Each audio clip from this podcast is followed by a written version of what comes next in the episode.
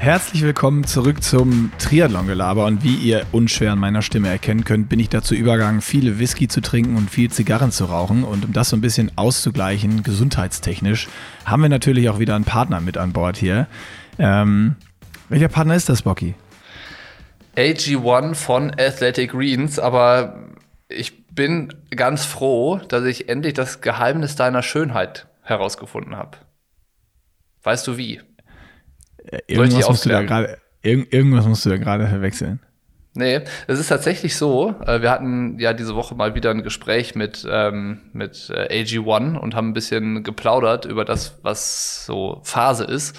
Und äh, was ich, ich habe ein bisschen geschmunzelt. Ich fand das irgendwie lustig und dachte mir, das wäre jetzt was, was wir hier mal im ähm, Intro ein anbringen könnten, dass die Asiaten AG1 kaufen, weil man davon so schöne Haare und Nägel bekommt.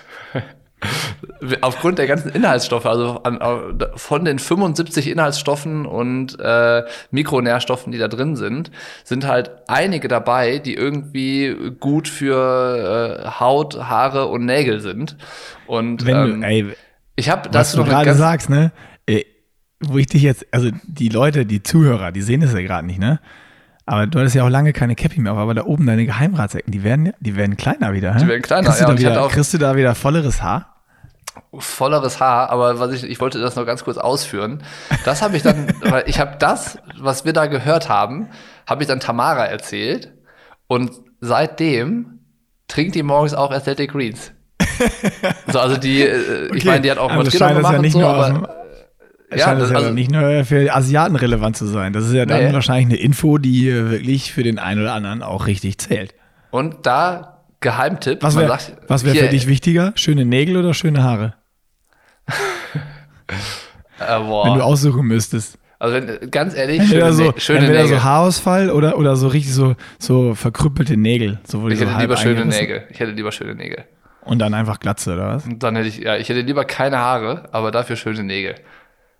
Und nicht so ranzige, okay. stoppelige Ekelsnägel. So, ich hätte, ich hätte nicht gerne so Fußnägel wie du. Aber dafür nehme ich doch jetzt Athletic Queens. Ja, ich, also, also, das ist ich, die, die Zeit, das ist bald vorbei. Das ist bald vorbei. Ich hätte jetzt okay, noch ist, ein, ein Geheimtipp, möchte ich auch noch loswerden. Okay, okay, los, los, und zwar los, an alle, die, die sagen, ich bin, ich bin Triathlet und ich habe irgendwie zu Hause echt viel Unterstützung von einer Freundin oder einer Lebensgefährtin äh, oder einem Lebensgefährten oder guten Freunden, die mich da supporten. Oder ich möchte meiner Mutter oder meinem Vater mal wieder eine Freude machen. Ähm, besorg denen doch so ein Athletic oder Greens Abo oder du hast, und sag, du hast eine Mutter oder Vater mit richtig schlechten Nägeln. Äh, den Leuten in eurem Umfeld könnt ihr natürlich eine, eine, Freude machen mit einem Produkt aus eurem Habitat des Triathlons und sagen, ey, das ist, das nehme ich auch, das macht mich äh, stärker. Und dann kannst du denen sagen, mich macht das stärker und dich macht das schöner. ja, Finde ich, äh, finde ich super. Das ist aber jetzt so, die, diese, diese Abbiegung, die du dir überlegt hast, das ist überhaupt nicht die Abbiegung, wo ich hin wollte mit meiner Whisky- und Zigarrenstimme. Ich weiß. Äh, aber das war, das war viel charmanter und äh, viel schöner. Das heißt, meine äh, Zigarren- und Whisky-Stimme werden wir dann äh, im, beim nächsten Mal besprechen. Für mich ist das nur ganz wichtig, wenn ich meiner Familie, Freunde, Umkreis eine Freude machen will. Wo bekomme ich denn den Stoff, der gute Nägel, schöne Nägel und schöne Haare macht? athleticgreens.com slash pushing limits. Da findet ihr das Angebot zum Abo mit der 60 Tage Geld zurück Garantie auf die erste Bestellung.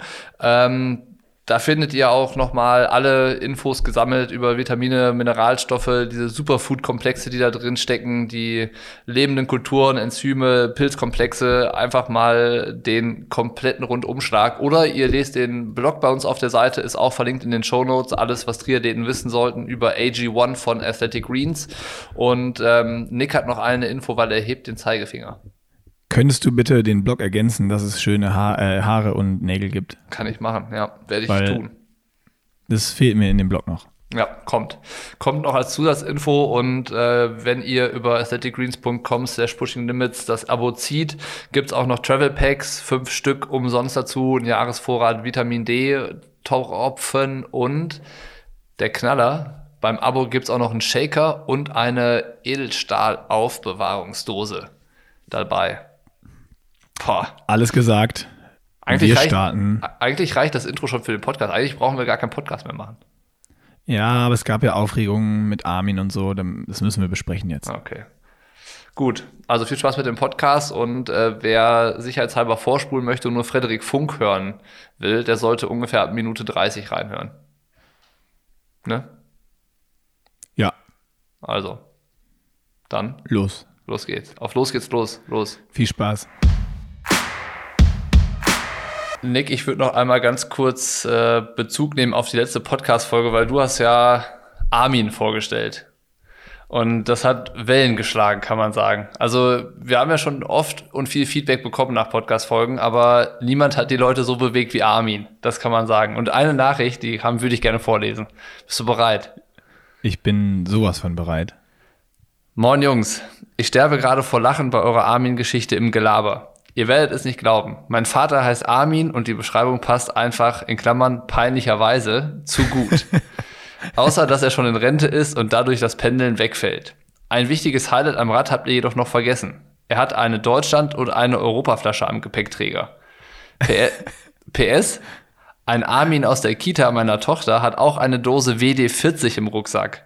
Nach Rückfrage wieso, sagt er, für alle Fälle. ja, äh, passt, würde ich sagen, oder? Ja, das passt. Ich weiß, worüber ich noch nachgedacht habe. Ob es nicht auch ein weibliches Pendant zu Armin gibt. So eine Britta oder sowas. Eine Armine. Eine Armine. Weil, ja, habe ich noch nie äh, gesehen. Hab ja, ich, ich habe auch gesehen, immer nur so männliche Pendler gesehen. Oder Britta ist so ein Pendler, die erkennst du nicht, weil die halt auch so eingepackt ist. Vielleicht ist Britta auch eine Frau, die aussieht wie ein Mann.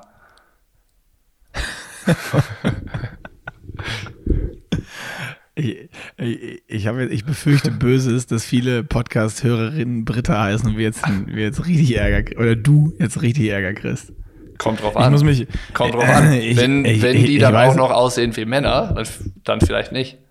Ich, äh, ich wollte mich nochmal kurz am Anfang des Podcasts hier für meine Stimme entschuldigen. Ich musste in den letzten Wochen so viel mit Niklas Bock reden im Trainingslager, das hat meine Stimme nicht ausgehalten. Ich dachte, du wolltest dich für uns entschuldigen. Ach so, äh, Nee, das wissen die Leute schon selber. Also ich glaube, wir sind ja über diesen Punkt hinweg, in dem wir im Triathlon-Gelaber uns für die Sache, für die Dinge, die wir hier sagen, schon vorab entschuldigen müssen, weil das impliziert ja das Triathlon-Gelaber. Das haben die also, Leute schon gelernt ja, mittlerweile. Das, das haben die gelernt. Das ist, wer, wer das Triathlon-Gelaber ernst nimmt, hat die Kontrolle über sein Leben verloren. Ich glaube auch, äh, so der natürliche Sondierungsprozess ist abgeschlossen. Ich glaube, die Leute, die gesagt haben, ja, das höre ich mir mal an und dann festgestellt haben, das ist richtig, richtig scheiße, was die da machen, die, gibt, die hören auch gar nicht mehr. Ich glaube, wir sind so eine eingeschworene Familie mittlerweile. Aber meinst du, aber meinst du so, äh, vielleicht verirren sich ja noch ein paar, die so reinhören und dann kommen so Race-Updates vorher und so ein bisschen Szene und das ist ja ganz interessant und dann kommt dieses Verstörende hinten dran. Vielleicht müssen wir dieses Verstörende, so wie, so wie in der Episode jetzt hier, immer an den Anfang setzen, dass wir die sofort verscheuchen. Ja, also wenn man also die dass, dass die will, Leute, ja. Dass die Leute denken, ah, oh, das ist so ein, so ein Podcast, da erfahre ich was über Triathlon und, und was Wissenswertes und, und so. Dass die jetzt sofort auch dann wissen, oh, hier bin ich falsch. Ich könnte gerade was sagen, aber es, nee, komm, ich komm. sag's nicht. Nee, ich sag's nicht. Das, das führt nur wieder zu Ärger. Das führt nur zu Stress und Ärger und wir machen ja only good vibes. Okay. Soll ich sagen? Vielleicht, vielleicht, nein, nein.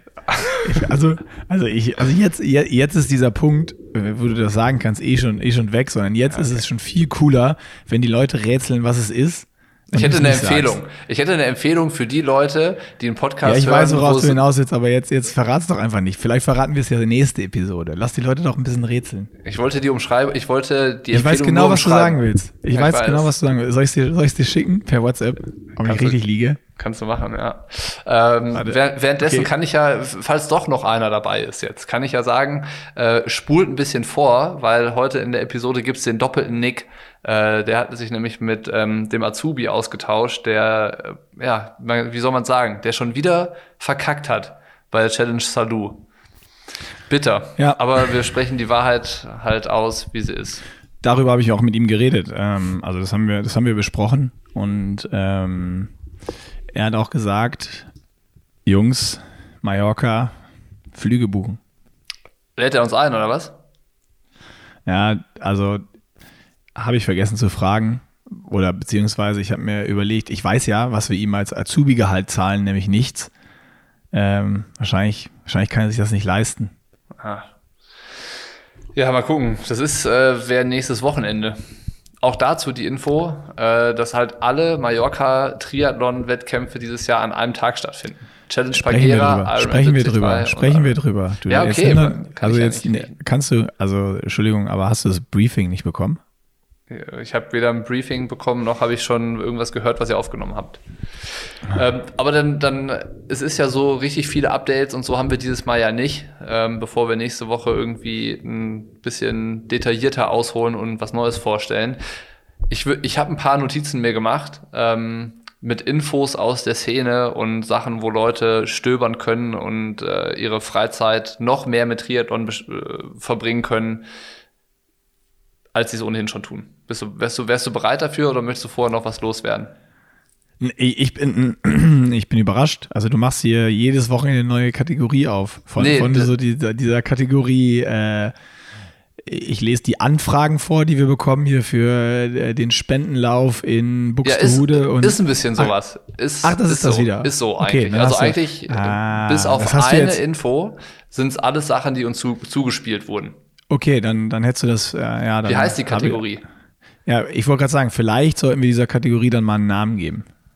Äh, das ist, ist das die Service Hotline? Äh, die Service, ich also Service Hotline finde ich auch gut. Ich hätte jetzt äh, aufgrund des Einstiegs von dir in den Podcast hätte ich äh, auch so irgendwie was, also ist mir jetzt spontan in den, in den Sinn gekommen, so Armins Anfragen oder so. Armins Anfragen. äh, ähm. also, so in die Richtung was fände ich auch ganz smart, aber können wir ja nochmal drauf rumdenken. Wir, wir können es ja jetzt erstmal die Pushing Limits Service Hotline nennen. Es gibt doch so, ähm, gibt es nicht eine, eine, Frauenzeitschrift, die irgendwie einen Frauennamen hat? Brigitte? Und guck, ja, ja, wir, es gibt doch die brigitte Zeit. Die, die gibt's ja. ja. Ja, und dann ist das jetzt äh, die Britta-Kategorie. Das ist jetzt für alle Brittas da draußen. Aber Männer können, in dem Fall können Männer auch Britas sein, weil das sind auch viele Tipps dabei, wo auch äh, Männer mitmachen können. Ja, wir müssen Britta noch mal ein bisschen besser definieren. Das wird mir ein bisschen zu wild. Ja, okay. Dann machen wir jetzt erstmal die Service, die, das Service-Update. Also äh, 0800 Pushing Limits. Genau. Eine Sache, äh, das weißt du schon, unsere Radklamotten sind wieder da. Äh, der Shop wird gerade just in diesem Moment befüllt und sollte dann ähm, jetzt dann nicht mehr allzu lange brauchen, bis äh, wieder geshoppt werden kann. Wir haben die Größen, die früh ausverkauft waren, nachbestellt und äh, ich glaube hauptsächlich das Team-Kit wieder am Start. Ne? Ich glaube, das Aero-Jersey, das haben wir nicht nachbestellt. Also dieses ganz doch. wilde haben wir doch. Auch ein paar, aber äh, also vielleicht werden es ein ganz paar in den Shop schaffen. Wir haben noch ein paar Schulden. Okay. Also es haben ein paar Leute, ähm, bei denen die Größen nicht gepasst hatten, die Kids oder das Trikot oder die Hose zurückgeschickt und äh, weil wir so schnell ausverkauft waren, konnten wir denen keinen Austausch bieten und ah. äh, haben dann eine Liste hier im Büro liegen. Die werde ich gleich äh, oder wird gleich abgearbeitet und äh, dann geht erst genau, dann gehen erstmal nee, ja, die Leute haben mir schon geschrieben alle zwischendurch so, ey ihr Penner, wann kommt endlich mein Trikot? Ich habe das schon vor vier Jahren bezahlt und immer noch keins und äh, da haben sie ja auch recht. Ähm, aber die werden jetzt als allererstes mal bedient und dann ähm, kommt dann der Rest. Anderen. Machen wir, dann machen wir nochmal wieder einen Bestand und dann kommt der Bestand wieder in den, in den Shop. Also ähm, schaut mal ab Samstag, also ab ja. morgen. Ab morgen früh könnt ihr, könnt ihr nochmal euer Glück versuchen und Radklamotten zu shoppen. Okay, das, das war das eine Update äh, in unseren Service-Nachrichten. Und ähm, jetzt ein Hammer. Die Challenge Family macht dieses Jahr, verleiht eigene Awards. Also die Challenge Family ist ja eine weltweite Rennserie von Triathlon-Veranstaltungen und die haben eigene Awards auserkoren, wo die Teilnehmer abstimmen können, welche, welches Rennen ist das Beste, welcher Schwimmkurs ist der schönste, welche Radstrecke ist die beste und Laufstrecke. Und unsere Freunde von der Challenge St. Pölten sind natürlich nominiert, äh, unter anderem fürs schönste Rennen und für die schönste und beste Radstrecke. Und wir waren ja auch schwer begeistert, als wir da waren. Und deswegen wollte ich den Moment nutzen für ein bisschen Propaganda und einfach mal sagen, wenn ihr jetzt Langeweile habt zu Hause und nicht wisst, was ihr tun sollt, dann holt doch euer Handy raus oder äh, macht den Browser auf und klickt euch auf diese Challenge Award Seite bei der Challenge Family auf der Website zu finden und stimmt für die Challenge St. Pölten ab, überall, wo ihr für die Challenge St. Pölten abstimmen könnt. Und ja, dann, und dann sehen wir uns nächstes Jahr vielleicht beim schönsten Challenge-Rennen der Welt. Vielleicht, ah, wenn wir denn da sind. Also vielleicht, aber absolute Empfehlung, um vielleicht nochmal die Leute mitzunehmen, die das, äh, die die nicht so kennen. Man, vom Schwimmen geht so ein bisschen verwinkelt durch den Ort und dann geht es erstmal die ersten Kilometer schnurgeradeaus auf einer vollgesperrten 40, 40 bis 60 spurigen Autobahn. Ähm, also das Ding ist so breit und so einmalig. Äh, das ist dann nicht wie früher, dass wir dachten, hier Buschütten, das ist Fahren auf der Autobahn, das ist eine Bundesstraße. Da in St. Pölten ist es eine richtige Autobahn und dann biegst du Highway. ab. Ein richtiger Highway, ja, Highway to Hell.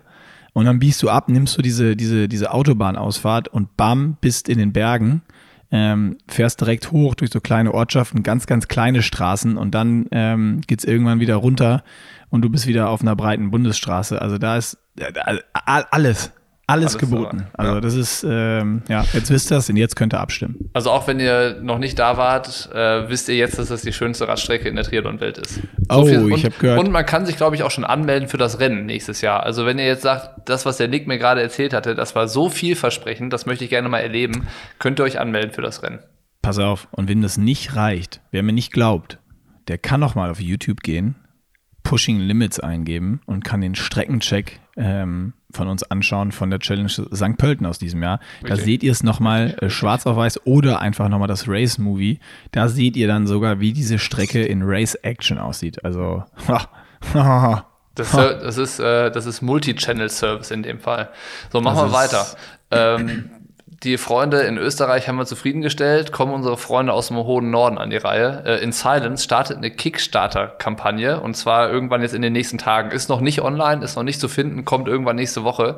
Ähm, aber weil, weil der Alex ähm, ja ein guter, guter Kumpel ist, ähm, hat er uns verraten, dass die eine Socke machen aus 97% recyceltem Material und zwar aus alten Fischernetzen.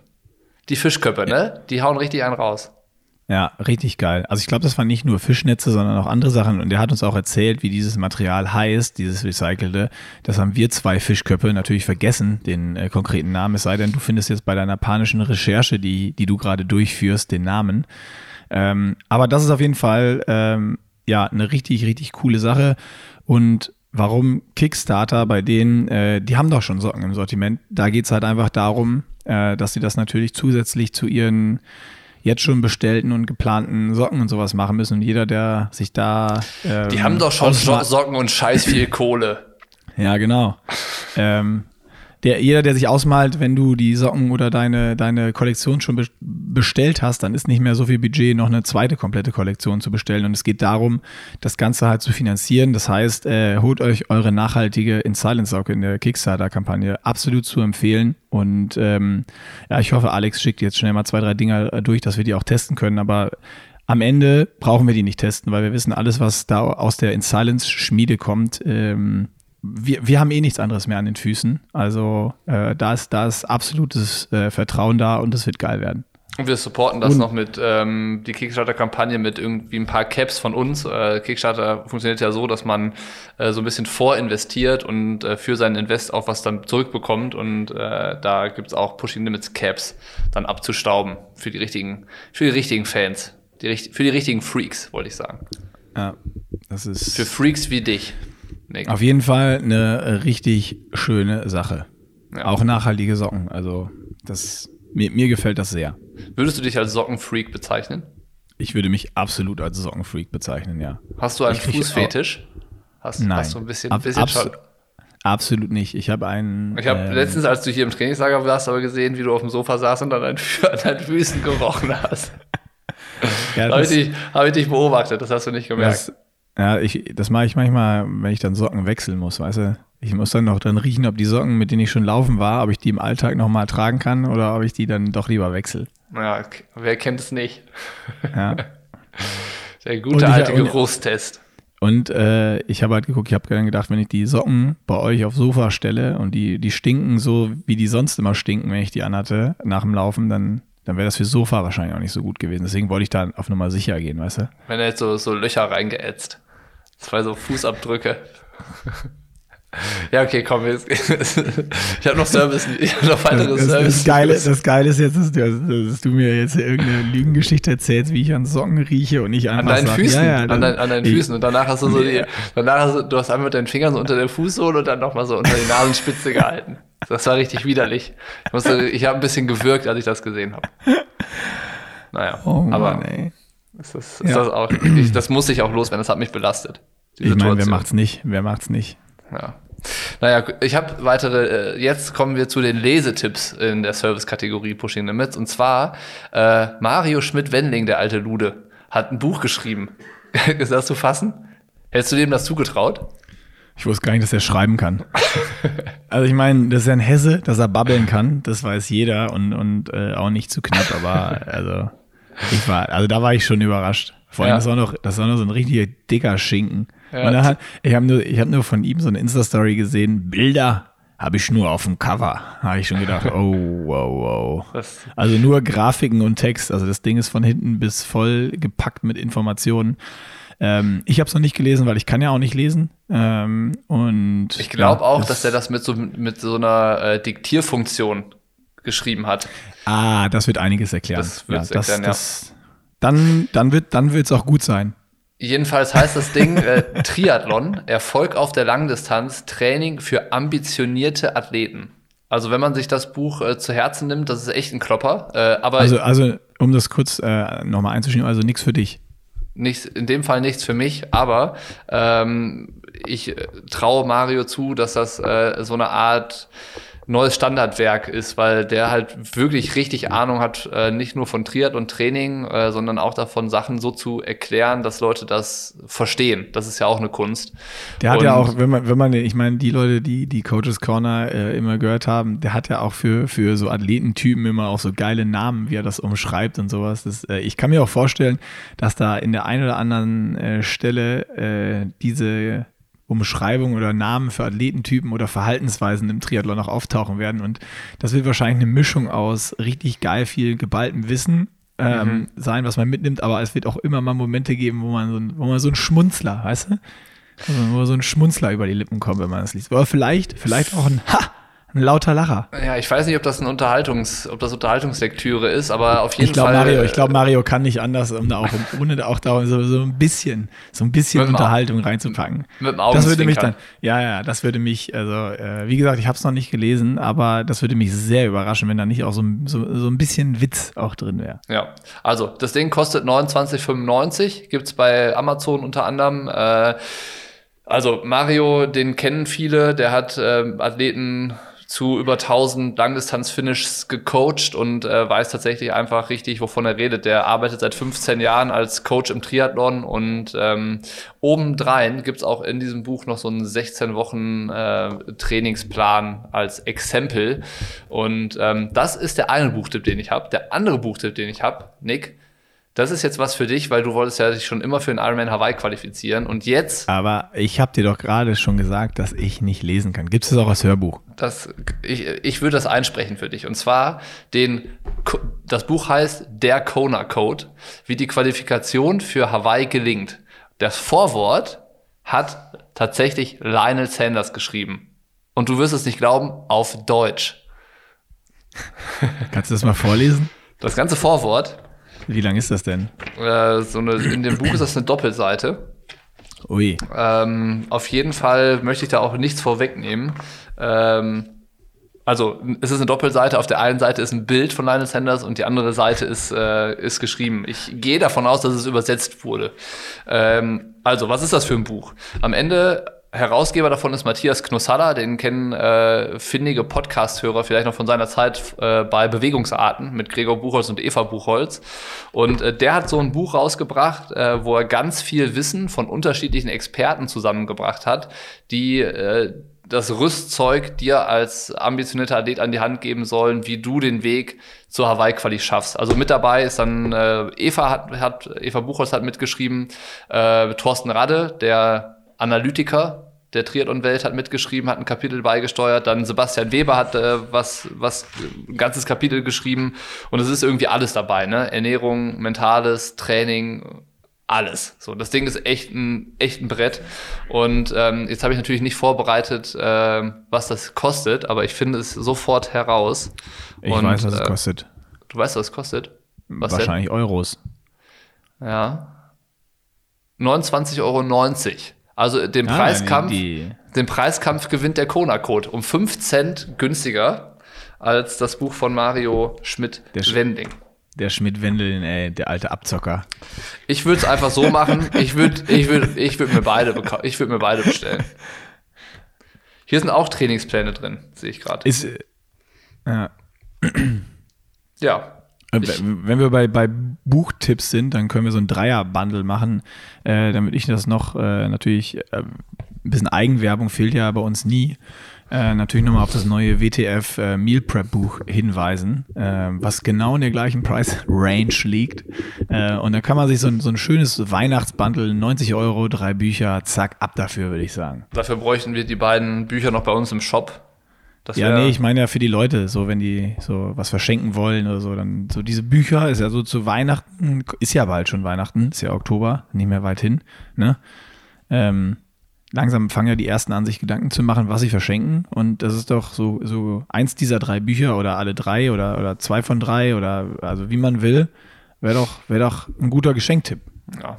schon mal. Dann Damit- ist das schon mal aus dem Weg, oder? Damit dann müssen wir- sich, Damit hätten wir die Service-Kategorie äh, tatsächlich jetzt rund gemacht. Inklusive allem- Geschenktipps zu Weihnachten. Mehr, Ja, geht, alle- mehr geht nicht. alle Weihnachtsgeschenke schon erledigt für Triathleten. Das Fertig. war die letzte Episode für dieses Jahr. Wir enden mit den Tipps für die Weihnachtsgeschenke. Vom Triathlon-Gelaber oder von den Service-Tipps? Mit dem Triathlon aber wir gehen jetzt in die Winterpause für die nächsten drei Monate. Aber, aber wir haben doch gesagt, dass wir nächste Woche Freitag so, stimmt. unser Projekt, was, also, Das verschieben wir. Also, kommt das dann jetzt doch noch nicht. Aber da musst du ja, da musst du ja wieder, darfst du wieder nicht mehr darüber reden. Ja, wir machen ja auch keinen. Podcast mehr. Also wenn wir jetzt den Betrieb einstellen, dann ist es ja nicht schlimm, weil dann ist jetzt egal. Komm, wir machen, wir wir machen weiter mit dem Gespräch mit Frederik Funk. Wir haben für heute unseren, unseren, unsere Arbeit erledigt. Ach so meinst du das? Also wir machen für heute Schluss. Ja, hast du doch, ich, ich kann dir noch einen Witz erzählen, wenn du willst. Ja, ähm, ich, ich weiß gar nicht, ob wir nach Frederik Funk nochmal in diesen Podcast zurückkehren oder ob der dann einfach endet. Ähm, ich ich habe mit Frederik auf jeden Fall am Ende Tschüss gesagt. Daran kann ich mich noch erinnern, an den Rest nicht. Ja, dann müssen wir nicht zurückkehren. Okay, dann, dann kehren wir nach dem Interview, was jetzt gleich kommt, mit unserem Azubi, also nicht wieder zurück in diesen Podcast. Dann, dann fände ich ganz gut, wenn wir dieses Gelaber jetzt hier, was eher so eine Service-Hotline war und so ein Rant gegen Armin und Britta, ähm, nochmal mit, mit was Positivem enden. Also so ein Witz fände ich gut. Okay, ähm, das ist der Aber Witz. warte, warte, warte, warte, warte. Ja, Äh, das muss ich vorher fragen. Ist, ist der gut? das ist der beste, also wenn du Triathlet bist, ist das der beste Witz. Und ich kann dir sagen, du hast den auch noch nie gehört. Also habe ich den schon gehört. Woran erkennst du einen Triathleten? Ach so, ja, kenne ich. Erzählt er dir spätestens nach 30 Sekunden. Ja, ey, der Witz ist doch geil, oder? Das, Ja, ist, so, das- das, ist, das ist so ein Witz, der ist richtig unangenehm, wenn du ihn erzählst. Und er ist noch unangenehmer, wenn du den erzählt, erzählst bekommst. Weil, Selber Triathlet bist ja, weil du, weil und dich so ertappt fühlst. du lachst ja da nicht drüber. Also, komm, jetzt Freddy Funk, wir müssen hier schnell raus. Das Ding ist, ähm, du, hast- du hast den Witz auch heute Morgen gelesen in irgendeiner Facebook-Gruppe, oder? Nee, da stand irgendwo bei, ähm, ich habe doch den Blogartikel geschrieben, Boom oder Bubble, wie groß ist Triathlon wirklich? und da den Blog, den den, Blog, den. Blog, den, den Blog habe ich äh, vor dem Podcast hier gerade gelesen. Deswegen kannte ich den Scheißwitz. ja, guck. Ach ja. Der. Bild, der Bildungspodcast. Okay, ähm, Viel Spaß mit Freddy. Ich höre das Mist auch an. Ich höre mir, Ja, den. Ich höre mir den Mist jetzt auch an. Ja, also. Gibt es Ausreden? Äh, Gibt es schlechte Ausreden? boah, nee. Nee, wie, wie immer eigentlich nicht. Also, Also nur gute Ausreden. also er will eigentlich keine Ausreden bringen, aber bringt trotzdem welche, also alles wie immer. Also, also eigentlich wie immer beim typischen Triathleten. So. Ah. Nee, also es soll jetzt keine Ausrede sein, aber äh, also das lag schon daran, dass, äh, also, weißt du ja. Schlecht Ich meine, geschlafen.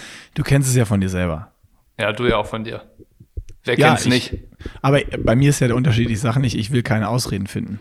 Ist, also meiner Meinung also nach. Mir, ich, ich finde ja immer Ausreden, aber ich tue auch nicht so, als wenn ich keine finden wollen würde. Ja, okay, das ist natürlich richtig. Aber am Ende sind Triathleten natürlich Meister in, im Selbstbetrug, ne? Äh, das finde ich, da, äh, da sollten wir nochmal eine komplette Podcast-Episode oder einen Blogbeitrag oder Video oder was auch immer drüber machen. Oder von mir aus alles, alles drei. Alles, alles. alles drei. So dieses, du hast ja darüber schon mal einen Blog geschrieben und ich glaube, deswegen also reden sich Triathleten das dann am Ende auch immer schön oder analysieren alles zu Tode und sagen, ja, es lag jetzt da und daran, aber ja, aber ich will auch keine Ausreden finden. Ja, ja, ja. Ich habe das schon mal, ich habe darüber schon mal einen Blog geschrieben. Ich habe irgendwas im Kopf, oder wir haben da schon mal drüber geredet, dass, dass, dass wir sowas machen sollen, aber äh, oder ein Instagram-Post, du hast irgendwo schon mal was in diese Richtung geschrieben, dass äh, Triathleten ja Meister des Selbstbetrugs sind und das ist dann, das war so ein bisschen auf Intervalle und so bezogen. Oh. Wenn du sagst, irgendwie, ich laufe Thema 1000 und nach fünf, ja, äh, nur noch eins, dann habe ich schon fünf. Äh, nur noch acht, dann sind es nur noch zwei. So, also okay. wie du dich im Kopf selber betrügst, damit du harte Dinger irgendwie durchgedrückt kriegst. So äh, ja. in diese Richtung war das. Ich verstehe. So, jetzt dann aber mit Freddy Funk weitermachen. Jetzt versuchen wir mit Freddy Funk weiterzumachen. Ich rede mit ihm über die Challenge Salou, sein Rennen da und äh, wir haben auch noch so einen kleinen, so einen kleinen Ausflug. Wir haben einmal, einmal haben wir die Ausfahrt genommen Richtung Drafting-Problematik im, im, im Profifeld auch noch. Äh, oh, da gab es ja auch oh, nochmal eine, eine oh, Diskussion. Heißes und danach, danach, dann, danach kann ich schon vorwegnehmen, danach wollte ich so den Podcast eigentlich schon beenden, aber wir waren noch gar nicht am Ende von der Challenge Salou von, von, von unserem Matsubi und er hat dann aber das zum Glück gemerkt und das, das Heft in die Hand genommen und den Podcast ähm, und seine Infos zur Challenge Salou zu Ende gebracht. Also, Habt ihr auch über Mallorca ja. gesprochen nächste Woche? Wir haben auch über Mallorca gesprochen nächste Woche, ja. Ah. Also, dass wir halt kommen müssen. So. Ja. Tja, ja. da müssen wir mal also, schauen. Viel, viel Spaß jetzt ähm, mit dem ah, mit dem ersten Podcast-Auftritt des Azubis und um das auch schon vorwegzunehmen, also ich, verra ich verrate jetzt einfach schon alles, worüber wir geredet haben. Gut, dann ähm, will ich nicht mehr weiterhören. Ich, äh, nach Mallorca reden wir nochmal mit ihm. Perfekt. Also der erste, nicht der letzte Auftritt. Und äh, ich sag schon mal Tschüss und viel Spaß mit Freddy Funk und äh, Nick, dem Plappermaul. Ja, ich, ich sage auch Tschüss, aber ich bleibe auch dabei. Ja, wie letzte Woche schon angekündigt im äh, Triathlon-Gelaber, haben wir alle Hebel in Bewegung gesetzt und ähm, uns mit dem Azubi in Verbindung gesetzt. Und leider sind unsere größten Befürchtungen zur Wahrheit geworden. Ähm, wenn wir nicht dabei sind, dann, dann läuft es nicht so wie sonst. da, da, scheint sich ein Trend abzuzeichnen, Fred. Also äh, ja, wir haben haben gerade schon geguckt, ähm, wann die Flüge nach Mallorca gehen, was dein nächstes äh, Rennen sein wird mit der, mit der Challenge Pagera. Ähm, erzähl du mal, was, was war los in Salou? Woran, woran hattet ihr legen? Ja, also ähm, Dan und ich haben das Rennen danach natürlich ausführlich analysiert und wir sind zu dem Entschluss gekommen, dass es wirklich nur daran legen kann, dass ihr einfach nicht dabei wart. Also wir haben, wir haben einfach, wir haben keinen anderen Grund gefunden, wieso es nicht lief. Es war das Gleiche war ja schon in St. George, also das war eigentlich wirklich der, der Hauptgrund dort auch. Also ja, ähm, ich hoffe, ihr, ihr bekommt noch Flüge für Mallorca. Dann läuft es da auf jeden Fall wieder richtig gut. Wir, wir, wir, wir checken alles. Äh, jetzt aber mal alle, alle Späße zur Seite. Ähm, war natürlich so ein bisschen unerwartet das Ganze. Also äh, jeder, der es so ein bisschen verfolgt hat oder die, die es nicht verfolgt haben, nimm uns mal ein bisschen mit. Äh, am Ende war es ein Duathlon, aber wie, wie kam es zur Entscheidung, warum und äh, war es dann auch am Ende, ich meine, ich habe irgendwie gar nichts gesehen. Ich habe dann nur diese, diese Entscheidung gehört, dass es ein Duathlon wird und habe gedacht, hui, da muss es da aber krass abgegangen sein, irgendwie wegen Wind oder Wellen oder sonst. Ich habe da keine Bilder gesehen. War es wirklich so krass und äh, nimm uns da mal so ein bisschen mit. Ähm, auf diesen Prozess und auch, das war ja kurz vorm Start erst gefühlt, dass es das, ja. diese Entscheidung gab. Äh, wie ist es dann da, auf so was umzuschwitchen wie ein Duathlon dann? Also ich fange mal von vorne an. Also ich bin Mittwoch bin ich schon angereist für das Rennen ähm, und habe mir dann die Tage danach die Strecken angeschaut und mich mit allen vertraut gemacht. Und da war es eigentlich auch immer so, dass halt, ich meine, so ganz normal, so in der Früh komplett windstill, Wasser richtig flach ähm, und dann klar gegen Nachmittag meist ein bisschen windiger, ähm, dann ein paar mehr Wellen, aber nie so, nie jetzt so richtig brutal. Äh, das Wasser hatte gute 25 Grad, ähm, Also es wäre auf jeden Fall Neo-Verbot gewesen, sowohl für Profis als auch für die Amateure. Ähm, und dann war es halt so, am Rennmorgen ähm, ist man erstmal aufgestanden ähm, und äh, rausgegangen. Es war extrem windig. Ähm, und noch dazu auch richtig warm und schwül. Also die Tage davor war es eigentlich zumindest in der Früh und abends dann eigentlich immer angenehm, angenehm kalt ähm, und nur tagsüber warm in der Sonne. Und äh, genau am, am Sonntag, am Rennmorgen war das Wetter einfach komplett anders, richtig windig. Ähm, da habe ich mir schon gedacht, okay, das wird richtig welliges Schwimmen auf jeden Fall. Und dann standen wir da. Ja. Sorry, wenn ich unter, unterbreche. Kommt dir sowas zugute? Oder äh, also magst du es eher, wenn es so choppy und harte Bedingungen sind beim Schwimmen? Oder äh, hast du es eher, wenn es so ein ja, See ist, wo, wo keine Wellen sind und irgendwie nichts passiert? Ähm, also ich persönlich, jetzt so zum Schwimmen, finde es natürlich besser, äh, wenn es einfach leichte Bedingungen sind.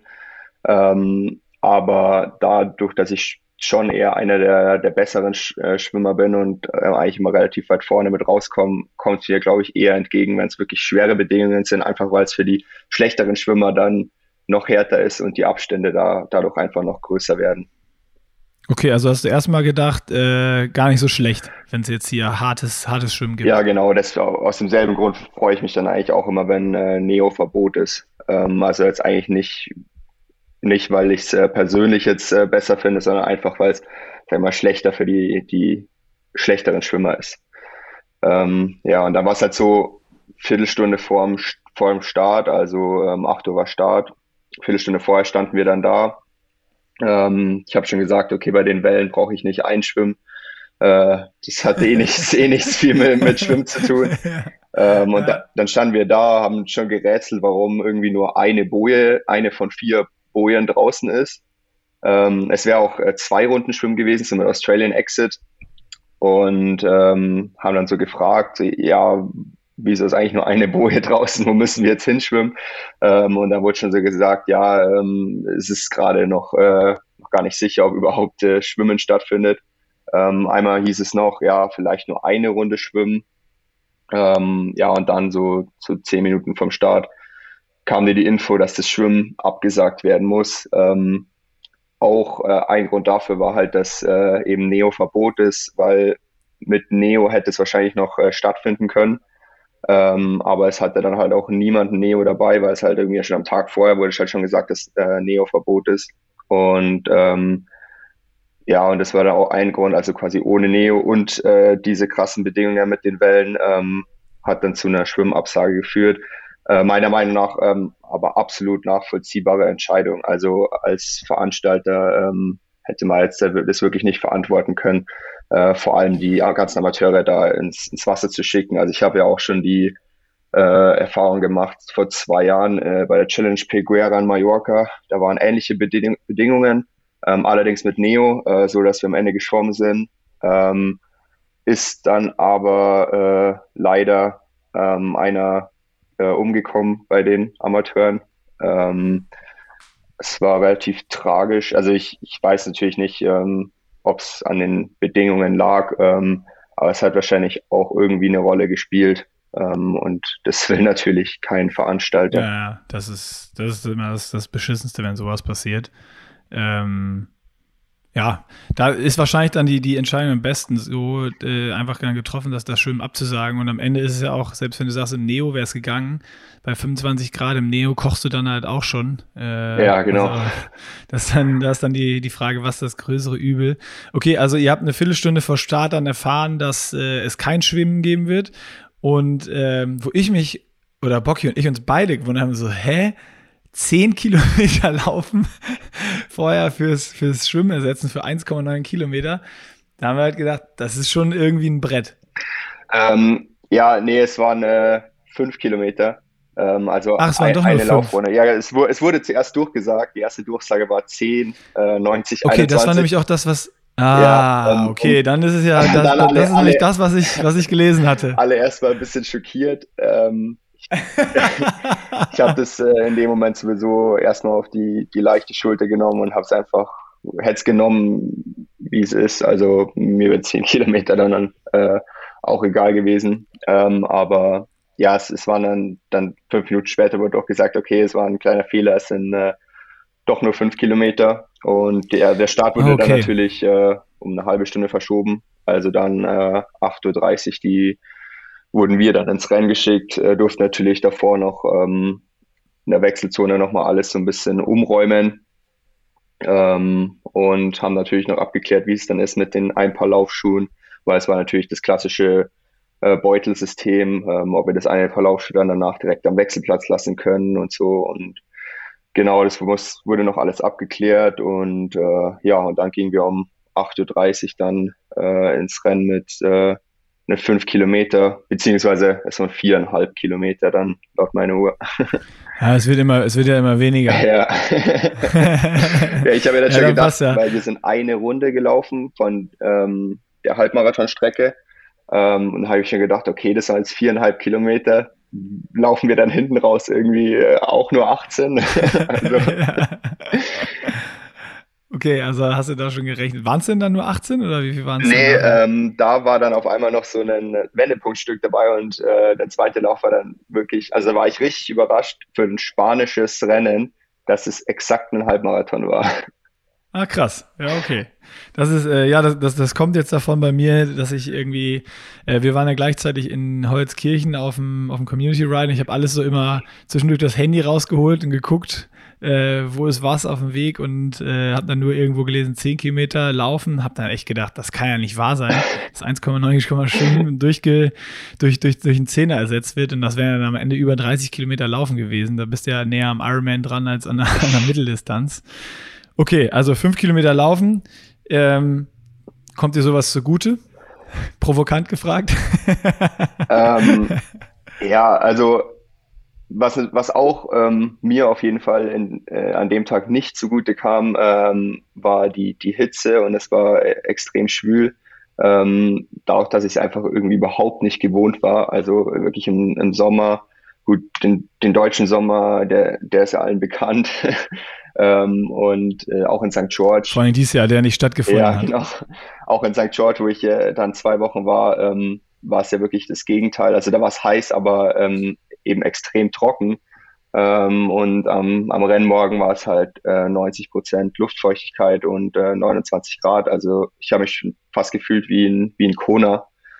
Ähm, und das, ich habe dann mir dazu vorgenommen, ja, okay, ähm, ich habe schon mal einen Mitteldistanz-Duathlon gemacht mit den gleichen Distanzen. Das war die Challenge Sardinien in 2018. Ähm, wurde, da wurde aus den, aus den gleichen Gründen das äh, Schwimmen abgesagt.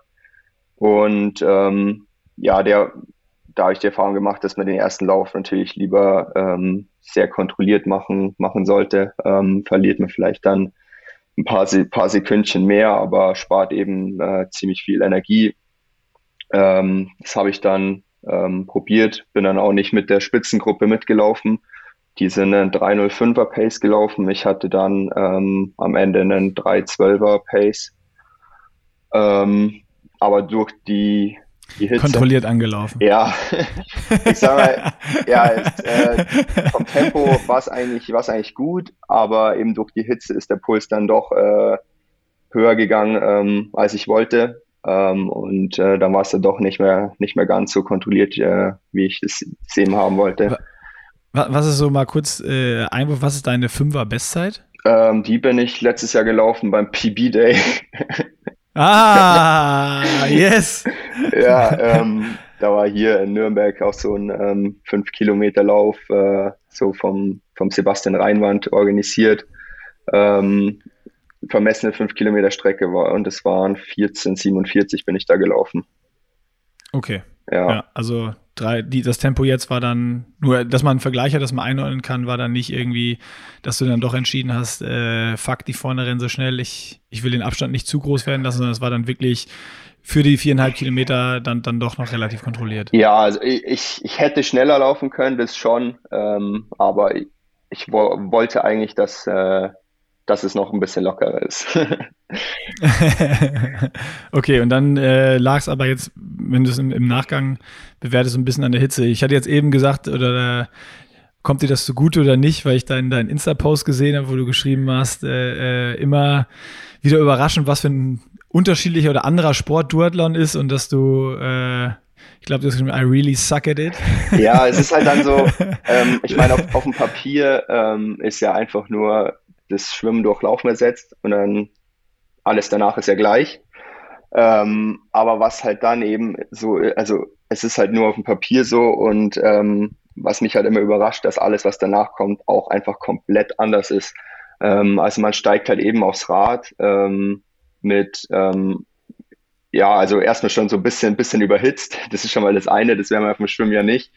Ähm, ja, ja, stimmt. Dann, ähm, klar, hat man die, die Beine dann äh, belastet und äh, nicht die Arme. Und es ist halt einfach wirklich ein komplett anderes Gefühl, ähm, wenn man aufs Rad geht. Und man merkt es auch dann direkt, äh, dass man gleich bei gleicher Anstrengung äh, 20, 30 Watt äh, weniger drückt. Ähm, war das dann die ganze Zeit so? Also ich habe jetzt deinen, äh, du lädst ja mal auf Strava hoch, ich habe, äh, muss gestehen, ich habe jetzt noch nicht gestalkt und äh, alle, alle Werte verglichen. War es dann im Schnitt so, dass du auch am Ende im Vergleich zu den anderen Mitteldistanzen, die du jetzt gemacht hast, dann diese 20, 25 Watt weniger getreten bist? Oder wie, wie sah das dann in, im Average über die 90 Kilometer aus? Ähm, ja, also ich hatte dann über die 90 Kilometer knapp, ich glaube 314 Watt im Schnitt. Ähm, Allerdings ähm, hat die die Strecke insgesamt 18 Wendepunkte. das ist halt okay. äh, und schwer zu vergleichen. Und natürlich noch ein paar Kurven und Kreisverkehre. Ähm, also es ist natürlich äh, schwierig mit dem, äh, also macht ist natürlich nicht gut für den äh, Watt Average. Ähm, allerdings, ja, aber die, wie war da die Normalized Power? Ähm, ich glaube knapp über 330. Also ich bin dann auch nicht so einer, der dann aus den Wendepunkten raussprintet, deswegen ist die Normalized mhm. dann trotzdem nicht, äh, nicht allzu hoch. Ähm, okay. ja, aber, aber, dann ja schon ein riesen, riesen Unterschied. Also ich meine, wenn du sagst, klar, du musst da anbremsen und äh, hast dann, bist dann nicht, nicht super rausgetreten, aber du bist ja in St. Pölten, bist ja, glaube ich, 365 oder sowas getreten. Oder 360? Ja, ich glaube, in St. Pölten hatte ich 360 Normalized oder so und äh, 340 Watt Average ungefähr. Ja, das ist ja ähm, dann schon auch noch ein größerer Unterschied als 20, 30 Watt. Ja, und vor allem hatte ich halt jetzt irgendwie Durchschnittspuls von 179 ähm, über eine Stunde 55. Also es waren fünf, die Radstrecke waren 85 Kilometer. Ähm, und in St. Pölten hatte ich bei der ähm, höheren Wattzahl, glaube ich, einen Durchschnittspuls von, also zehn Schläge niedriger. Ähm, okay. Was, also, ich glaube halt einerseits natürlich. Dass du das Wetter schiebst. Ja, genau, einerseits das Wetter, aber andererseits auch ähm, eben durch die Belastung, die andere Belastung vor dem Radfahren. Okay, jetzt bin ich schon mal glücklich. Es gibt schon mal zwei mehr Punkte, oder zwei, zwei Punkte mehr, so sagt man's.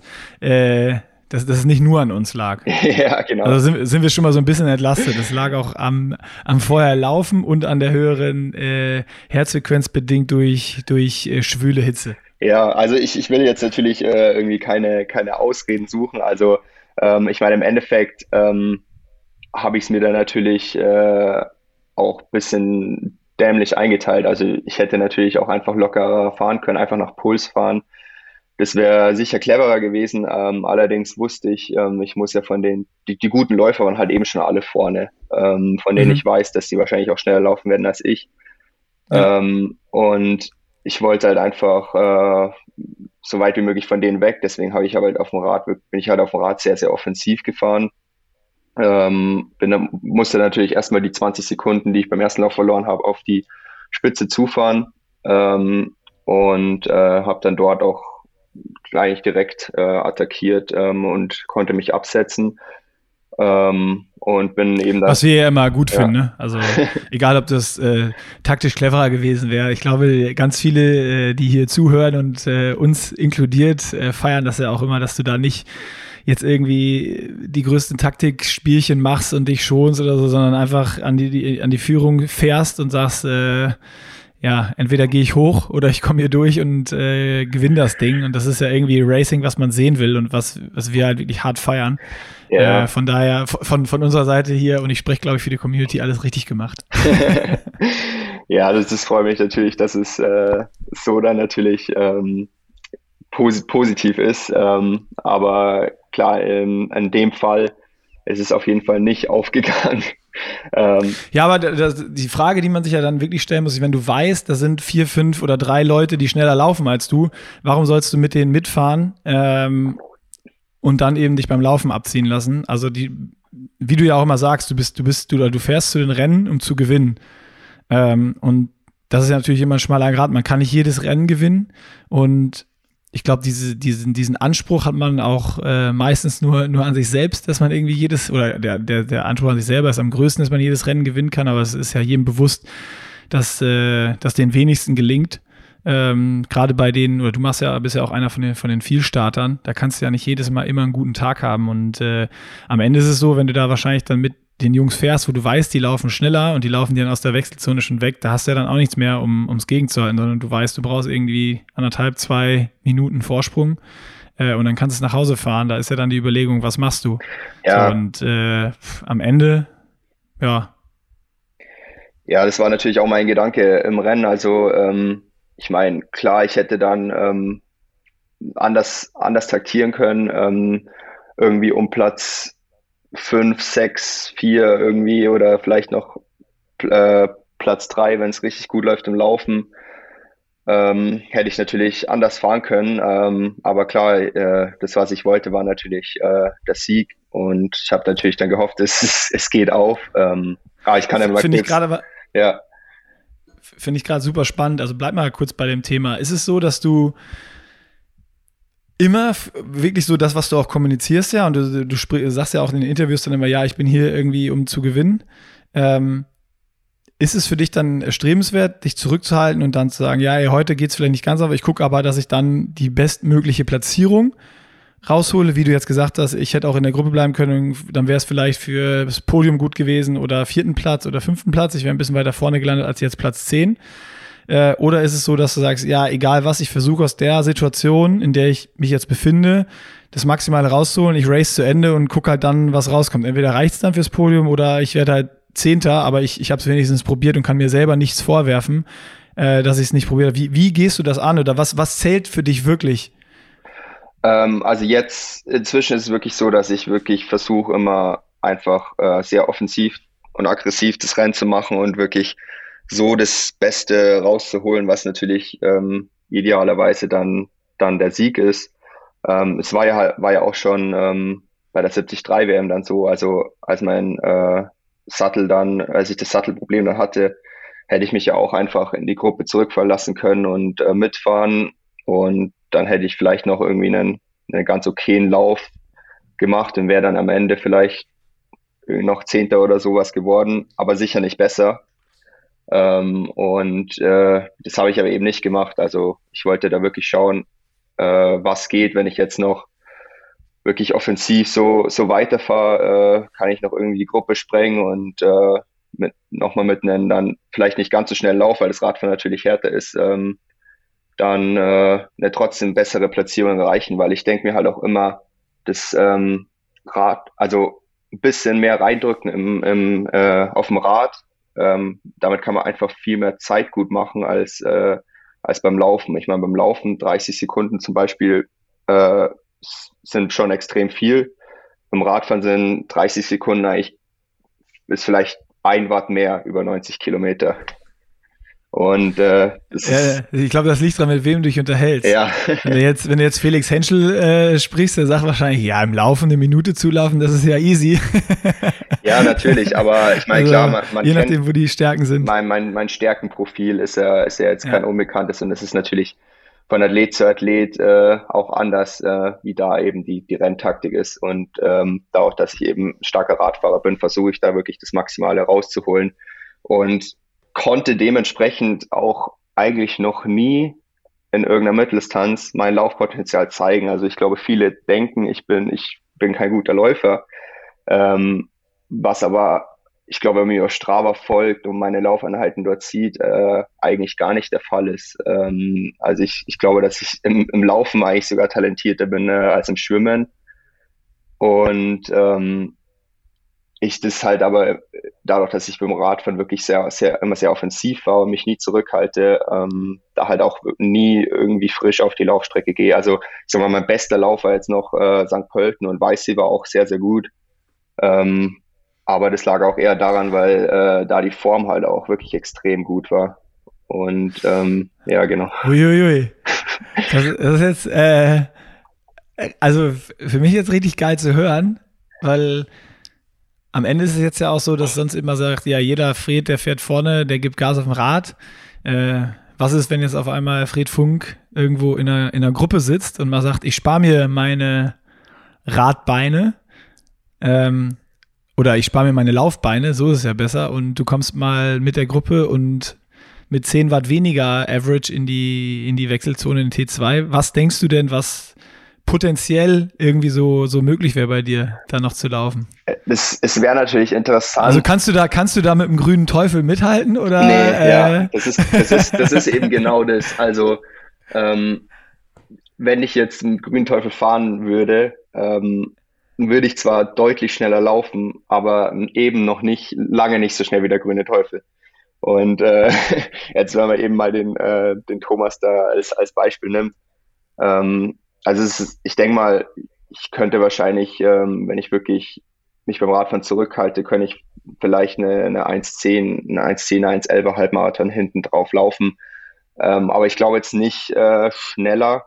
Ähm, aber es gibt eben viele, die dann da mit vom Rad steigen und dann noch schneller laufen. Also das heißt, wenn ich auf äh, Sieg oder Podium je nach Rennen gehe, dann ähm, ja, ist die beste taktische Option, das schon irgendwie versuchen am, am Rad zu entscheiden und dann noch einen, eine solide 1, ja, irgendwie ein 330er Pace oder so hinten drauf zu laufen, ähm, was dann auch je nach äh, Radleistung oft auch reichen kann ich finde es trotzdem mega spannend. Also es kann ja auch mal Szenarien geben, wo du weißt, okay, du bist jetzt in einer, da gibt es irgendwo eine Radgruppe, wo jetzt, wo jetzt nicht der Überläufer mit drin ist und ihr könnt die Überläufer vielleicht so ein bisschen äh, dahinter halten und ihr geht mal wirklich mit einer Gruppe vom Rad, weil da, wo du jetzt geraced bist, bist du ja wirklich aus der, also ich saß ja wirklich oft auf dem Motorrad ähm, und, und bin dann mit dir irgendwie aus der Wechselzone oder hinter dir aus der Wechselzone gefahren.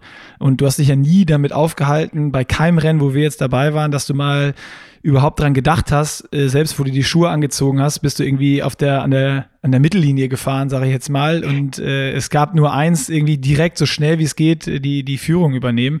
Am Weifsee hat es ein bisschen länger gedauert, weil er eben Ruben Zepuntke vorne am äh, Ah nee, genau, der kam noch von hinten. Äh, aber im Weichsee war es genauso, da bist du auch sofort nach vorne. Du hast dich nie irgendwie hinter irgendwem ausgeruht oder sonst irgendwas. In St. Pölten das gleiche. In St. Pölten war es für mich am beeindruckendsten.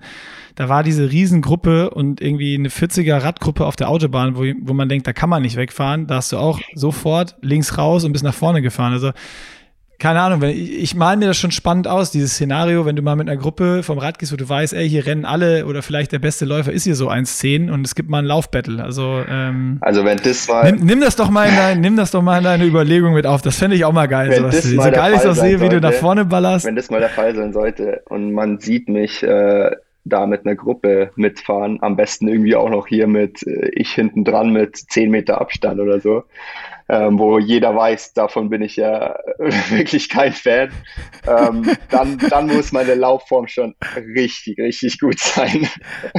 also ich glaube, das, das Schwierigste wird wahrscheinlich für dich, dass du die, den Abstand einhältst, weil das bist du ja gar nicht gewöhnt, dass du irgendwie ja. gucken musst, hinter wem du wie viel fährst. ja, das kann man vielleicht auch noch sagen zu Salou, da war ja ähm, die 20-Meter-Regel. Ähm, nur leider ja, also ich habe mich vorm Rennen gefreut, aber jetzt danach denke ich mir, ja, in Spanien funktioniert das einfach sagen. nicht, weil dafür braucht man halt auch erstmal Kampfrichter, die das kapieren. Ähm, also die Gruppe hinter den drei Fühlen, also ich war vorne weg, hinter, hinter war dann der spätere Sieger, äh, Colin Chartier, äh, Chartier, Chartier ja. wie man ausspricht, äh, und dann noch Kyle Smith. Ähm, und dahinter war eben eine, eine ziemlich große Gruppe und ja, die sind, die sind halt im 10 Meter Abstand alle gefahren. Also kann man jetzt den Athleten natürlich auch nicht viel vorwerfen, aber die Kampfrichter haben halt auch einfach überhaupt nicht, überhaupt nicht durchgegriffen dort.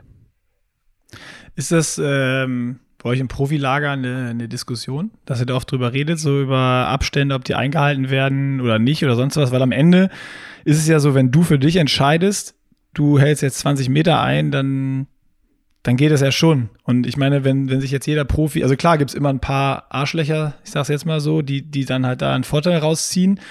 Aber wenn sich sonst jeder nicht immer sagen will, ja, aber der macht das doch auch, sondern wenn sich sonst irgendwie von, da ist eine Zehnergruppe oder eine Fünfergruppe, jeder hält sich dran und einer nicht, dann ist es ja so, okay, da ist ja relativ schnell klar, wer das ist und äh, über den wird dann sicherlich auch mal in der Szene, außerhalb der Szene, in Magazinen sonst was gesprochen. Ähm, aber wenn es natürlich eine ganze Gruppe macht und jeder fährt auf 10 Meter statt auf 20, dann, dann ist es immer irgendwie schwer, da, was willst du da machen, wenn es keinen Kampfrichter gibt? Ja, also ich meine, ich, ich selber ähm, war, war jetzt eben noch nicht in der, in der Situation.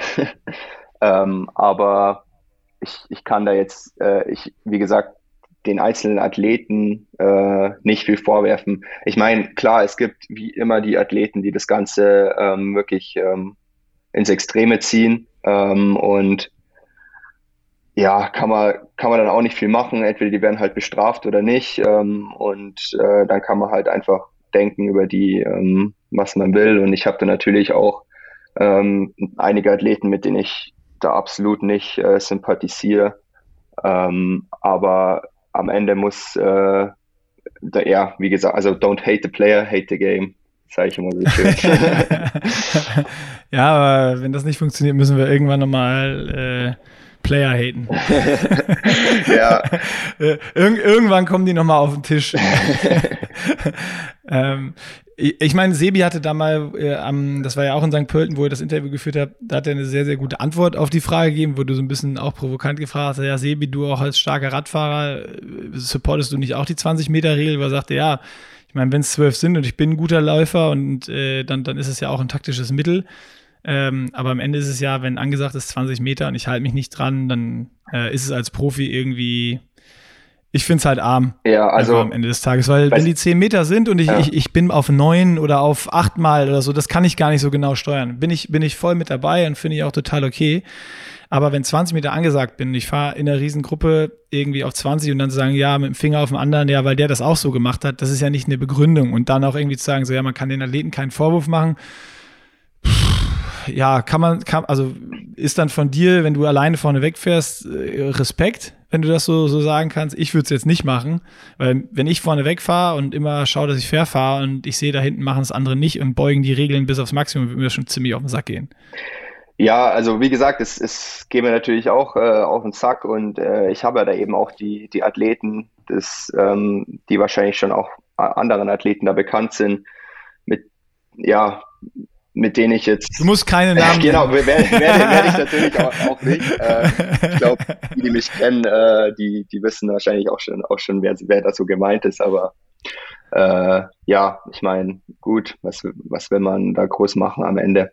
Und ja, ja aber bei, das alt, altbekannte Triathlon-Problem. Und dann nochmal, Sebi hatte ja schon auch eine gut, gute Meinung auf jeden Fall. Ähm, also hat er sehr gut argumentiert. Ähm, allerdings in St. Pölten fand ich es dann äh, ganz interessant, weil das ihn irgendwie eigentlich auf den, am nächsten Tag dann ähm, auf die Füße gefallen ist und äh, er Total, in der 30-Mann-Gruppe halt einfach nicht weggekommen ist. Und wenn da jetzt zum Beispiel 20 Meter Regel gewesen wäre und ähm, die Athleten hätten es einigermaßen eingehalten, dann wäre er da halt wahrscheinlich weggekommen und äh, am Ende wäre eine bessere Platzierung für ihn ähm, als star auch starker Radfahrer rausgesprungen.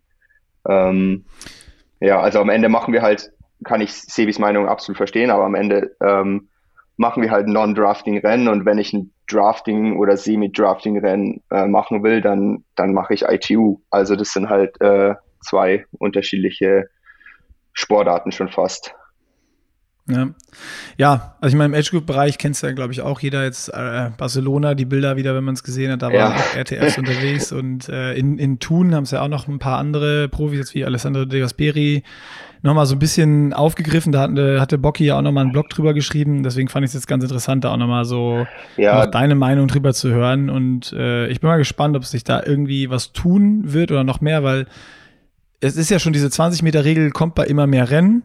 Nur es, es fehlt dann halt manchmal vielleicht noch ein bisschen an der Erfahrung der, der Schiedsrichter oder der, an der Umsetzung. Und in manchen Ländern funktioniert es schlechter, in manchen funktioniert es besser. Ähm, da bin ich wirklich gespannt einfach, was das, was das Thema bringt und was da, was da in Zukunft einfach noch kommen wird. Ja, und man muss halt eben auch dann anfangen, die Rennen äh, einfach nach seinem persönlichen Stärkeprofil dann auch auszusuchen. Also ich persönlich werde nie beim Ironman 73 Dubai, Ironman 73 Bahrain an den Start gehen, solange da 10 Meter Regel ist. Ähm, ich bin, habe auch überhaupt keine Lust äh, auf die 73 WM in äh, Finnland in 2023. Das ist eine komplett flache Strecke, wenn da 10 Meter Regel ist. Ähm, klar, ich, ich äh, bis dahin bin ich da natürlich dann ein richtig krasser Läufer, also wird es dann auch kein Problem sein. ja, ich wollte genau, ich wollte gerade genau das gleiche sagen.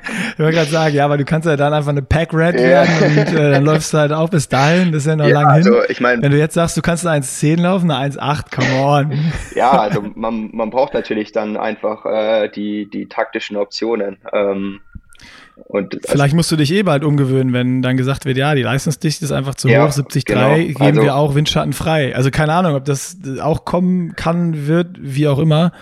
I don't know.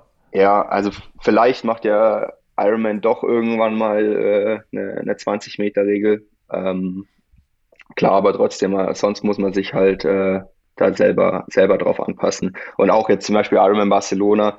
Ich meine, wenn man sich da meldet, äh, sollte man wirklich äh, wissen, was da abgeht ähm, am Rad. Ich meine, das ist ja nicht, war jetzt nicht das erste Mal so. Ich meine, Ironman Barcelona ist da wirklich dafür bekannt, ähm, ja. dass es, äh, dass es wirklich so große Packs auf dem Rad gibt. Also genau, wie gesagt, man muss man die Rennen dann halt irgendwie danach dann auch aussuchen. Gutes, äh, gutes Abschlusswort für die Lutscher-Thematik. Gab es sonst noch was zu sagen zur Challenge Salou? Sonst äh, würde ich sagen, machen wir dann gleich hier, hier einen Cut, einen Strich drunter unter deinen ersten Podcast-Besuch, äh, wo es jetzt nochmal hauptsächlich um die Challenge Salou ging und dann äh, hoffen wir, dass wir das regelmäßiger einbauen können. Ja, sehr gerne. Also ich meine, vielleicht, ja, ich noch kurz mein Rennen in Salou habe ich jetzt vorhin noch nicht ganz beendet, für die, die es jetzt noch nicht äh, wissen, dass. Ach so, oh, äh, stimmt, wir sind ja wirklich noch. Wir, wir, fuck, jetzt bin ich. Das ist, das ist das Problem, wenn man so abdriftet äh, nach dem Radfahren und dem äh, mit der mit der Drafting-Promenade. Gut, dass gut, dass du die über den Überblick behältst. Äh, ja, ist ja jetzt auch nicht ähm, nichts Großes, aber ich hatte dann nach dem Rad von gute drei Minuten äh, Vorsprung. Hat, hatte übrigens die schnellste zweite Wechselzeit, habe ich gesehen. äh, das hat mich wirklich sehr gewundert, weil ich da schon irgendwie ähm, zweimal so richtige Oberschenkelkrämpfe bekommen habe und mal mich kurz aufrichten musste, äh, aufrichten musste nach den Schuhe anziehen. Ähm, und ja, beim, beim Laufen habe ich dann direkt gemerkt, im zweiten Lauf habe ich direkt gemerkt, dass, äh, das wird ein, ein langer Tag. Ähm, habe gedacht, äh, ich kann das, ich bin da irgendwie mit einem 350er Tempo bin ich angegangen, habe ich gedacht, ja gut, vielleicht kann ich das jetzt einfach durchlaufen, aber ja, selbst das wurde dann wirklich extrem hart. Ich war muskulär wirklich äh, am Ende, aber mir war es dann wichtig, das auf jeden Fall zu Ende zu bringen, vor allem nach meinem äh, DNF in St. George. Ähm, mhm. Und äh, ja, klar wurde ich dann überlaufen, war dann am Ende Zehnter oder Elfter, weiß ich jetzt auch nicht ganz genau, aber habe es auf jeden Fall zu Ende gebracht und es äh, fühlt sich so viel besser an als äh, ein DNF. Ähm, das, ist, das ist echt, echt brutal und ja, finde ich gut da, also da in dem Fall bin ich auf jeden Fall sehr stolz auf mich, dass ich es trotzdem durchgezogen habe. Ähm, hat ja dann irgendwie auch noch einen, einen Trainingseffekt, äh, rede ich, mir, rede ich mir zumindest ein, auch wenn ich mich jetzt natürlich noch ein bisschen länger davon erholen muss. Ähm. Ich, ich wollte gerade sagen, klar, mit Krämpfen mit T2 und einem Halbmarathon, also ein Trainingseffekt hat das auf jeden Fall. Genau. ist die Frage, ob der, ob der, ob der gut oder schlecht ist. ja, und ähm, in zwei Wochen oder ähm, in eineinhalb Wochen ist ja jetzt schon die, die nächste Chance, dann hoffentlich ein normaler Triathlon und ich hoffe, es ist noch was von meiner Form übrig dann ähm, und ich kann bei Challenge Peguera in Mallorca dann nochmal noch mal zeigen, was ich drauf habe.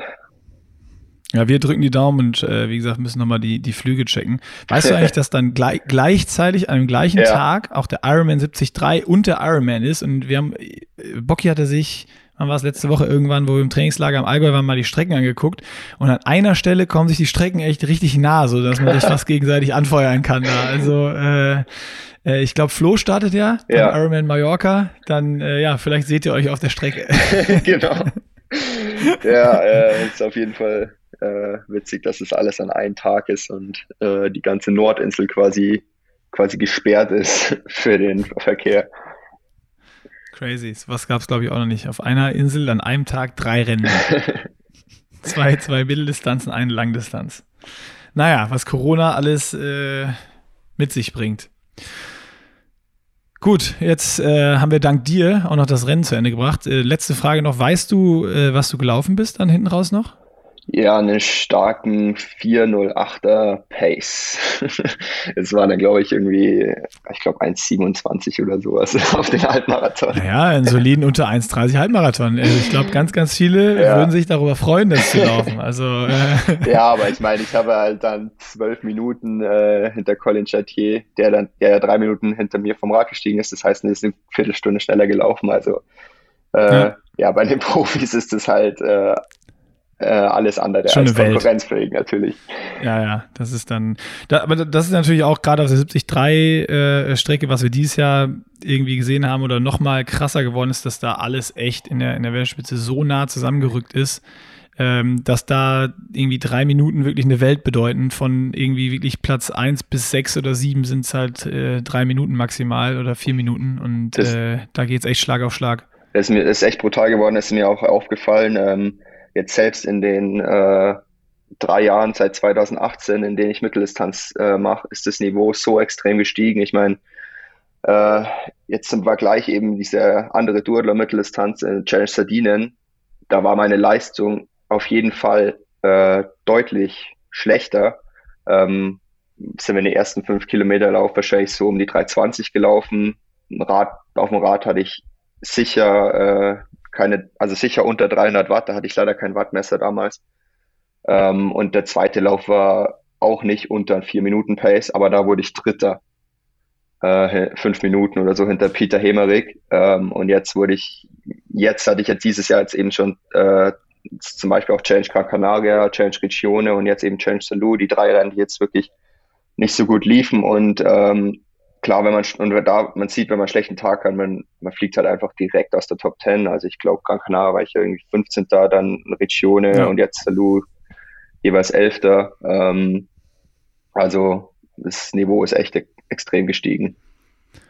Ja, ja, das sieht man auch mal beim Laufen. Ich weiß noch genau, wo ähm, Michi Rehlert damals den ersten 73-Titel gewonnen hat und dann so 1,09 gelaufen ist und einer mit der ersten war, die so unter diese magische 1,10-Marke im, im Halbmarathon dahin gebrettert haben und dann sich so, boah, unter 1,10 und jetzt ist, eigentlich geht, geht kein Sieg mehr irgendwie viel mehr als eine 1,12 irgendwo weg, die, die du immer laufen musst. Es sei denn, du bist auf dem Rad so weit vorn, äh, dass du so ein dickes Polster hast. Aber also wie viele da irgendwie um 1,10 oder auch drunter laufen, ist wirklich wahnsinnig zu sehen.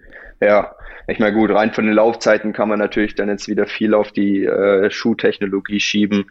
Ähm, aber auch einfach, dass jetzt eben alle oder viele ähm, das Tempo auch einfach laufen und auch auf dem Rad. Äh, und äh, es ist einfach extrem, äh, es ist das Niveau extrem gestiegen.